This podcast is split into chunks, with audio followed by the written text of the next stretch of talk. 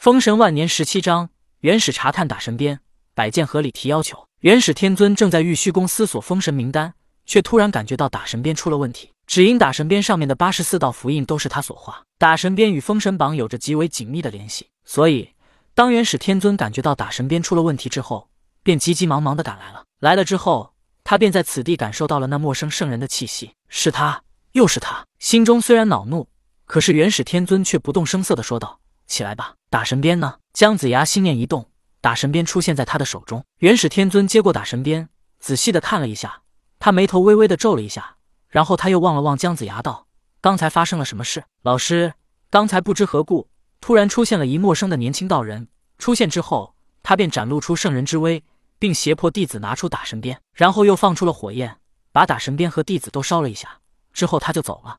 在这之后，老师就来了。”姜子牙脸不红气不喘的说道。姜子牙说的的确是实情。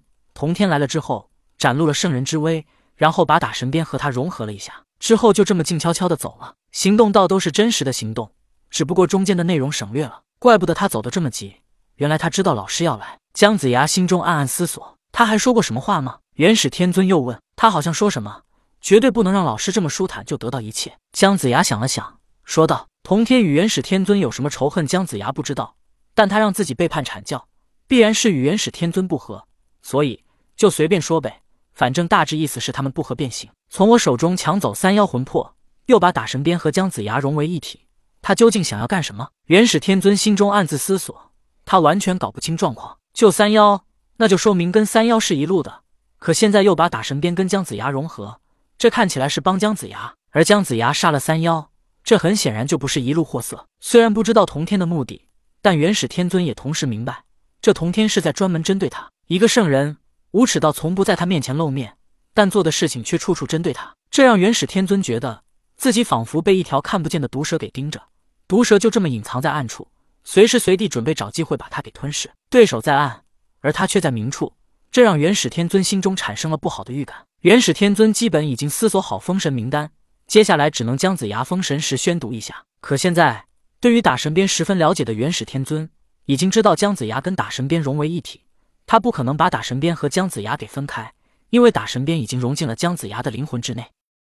纵然他能灭了姜子牙的魂魄，可打神鞭也会一同毁灭。元始天尊有能力再炼制一把打神鞭，可重新炼制的打神鞭跟现在的封神榜根本就不是一套，也不能控制现在封神榜上的神灵。他可以把封神榜和打神鞭一同毁灭，但现在封神台内的灵魂就不能封神了，打神鞭无法收回。姜子牙一心想要成仙，对我早有诸多不满。假如他被昊天上帝利用转而对付我阐教弟子呢？看来这封神的职位该适当的变一下了。元始天尊默默思索。三日后，来玉虚宫，元始天尊跟姜子牙丢下这句话之后，收了封神台上的封神榜，身影便缓缓的消失了。当元始天尊离开之后，百剑飞出了封神台，他把一片折叠的四四方方的绸布交给了姜子牙。姜子牙接过绸布，问道：“这是姜丞相，请把这块绸布交给元始天尊，上面写着我一些合理的请求。”百剑道：“我可以先看一下吗？”姜子牙道：“可以。”百剑道：“姜子牙想提前看一下，也是想早做安排。”天尊清启，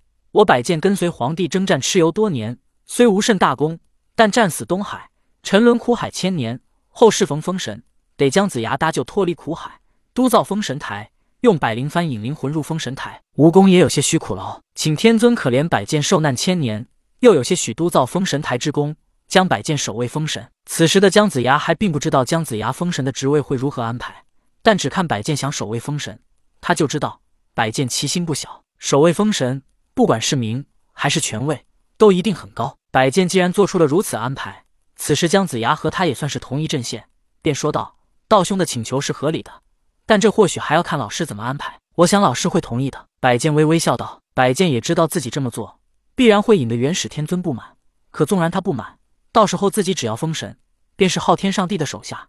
你元始天尊不高兴，又能怎么办呢？指望姜子牙拿打神鞭打他，那这就是一个笑话了。”如果是以前的姜子牙，或许百剑还不敢这么做。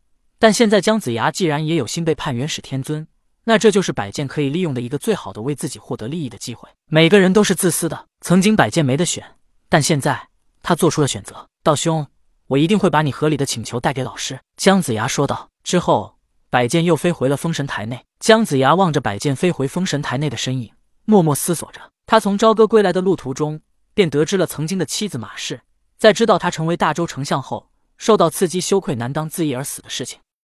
既然他都已经如此羞愧难当，也自缢而死，过往的一切也都尘归尘，土归土，随风而散吧。虽然被马氏嫌弃后又抛弃，但一日夫妻百日恩。他如今已死，而姜子牙手中又有封神的权利。虽然是你对不起我，但我不能做负心人。姜子牙心中暗道，决定帮马氏封神。而在同时，姜子牙也派人去找过自己的好兄弟宋义人，结果宋义人已经寿终正寝而死。既然百剑可以为自己谋福利，我是封神之人，为何就不能也提一些合理的要求呢？想到这里，姜子牙缓缓地顺着封神台的台阶而下，向着独属于他的相府走去。